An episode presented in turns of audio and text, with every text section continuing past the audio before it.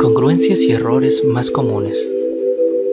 Ahora, explicaré algunas diferencias que se dan a la hora de instruir y transmitir las enseñanzas de Reiki, sin el ánimo de criticar a otros maestros y tratando de corregir algunos errores. A continuación los presento.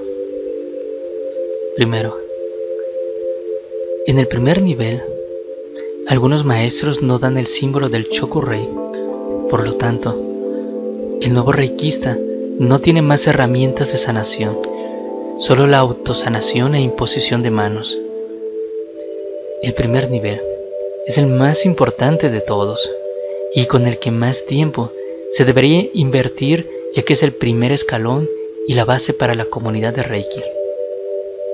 En este primer grado, ha de imprimírsele la esencia misma de Reiki, el valor de Reiki y la eficacia misma de Reiki. En muchas personas es el primer paso que dan en la búsqueda espiritual. Por ello, debes poner especial atención en la instrucción y se debe de dar el primer símbolo, el Chokurei.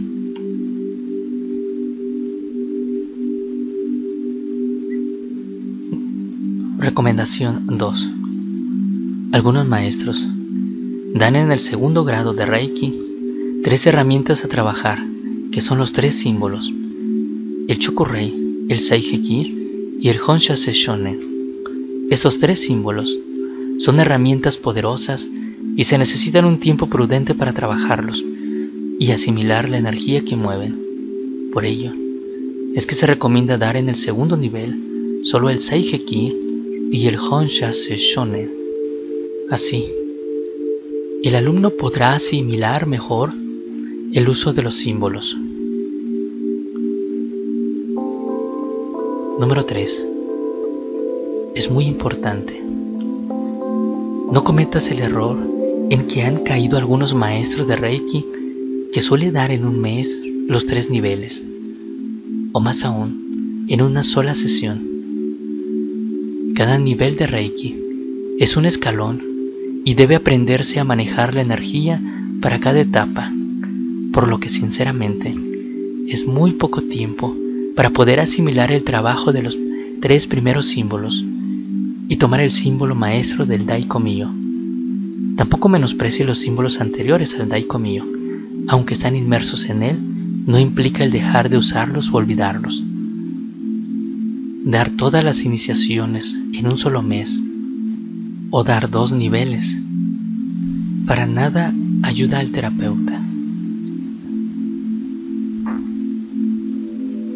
Los únicos que se pueden unir es el tercer nivel y la maestría, ya que utilizan los mismos símbolos, solo se alarga el tiempo de estudio. Cuando Mikao Usui comenzó a dar iniciaciones Siguió antes un proceso hasta dar el Reiki como lo dio, lo cual les voy a ir explicando. Primero, él ya conocía y practicó por muchos años el Qigong o Qigong, la fuerza de la energía. Hacía curaciones con el poder del Qigong. Segundo, hizo 21 días de ayuno y preparación para tomar la iniciación en Reiki. Tercero, estudió primero por varios años, haciendo sanaciones y practicando con su poder sanador, y un tiempo más tarde, impuso los cinco principios de Reiki. Y cuarto, solamente cuando vio y comprendió, decidió dar las iniciaciones a Reiki.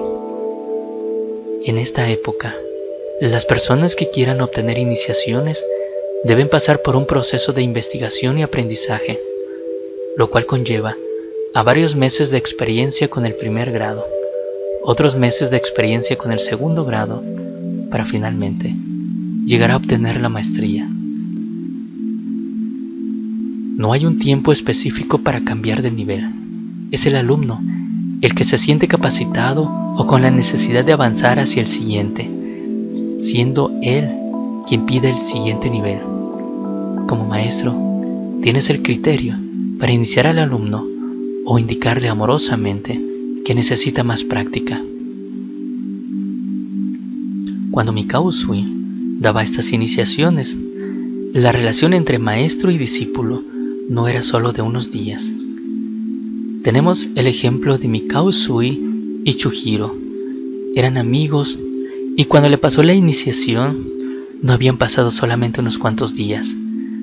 Antes de dar la iniciación, Chujiro Atakata pasó mucho tiempo bajo sus instrucciones y otro tiempo después trabajando junto a, a Chujiro.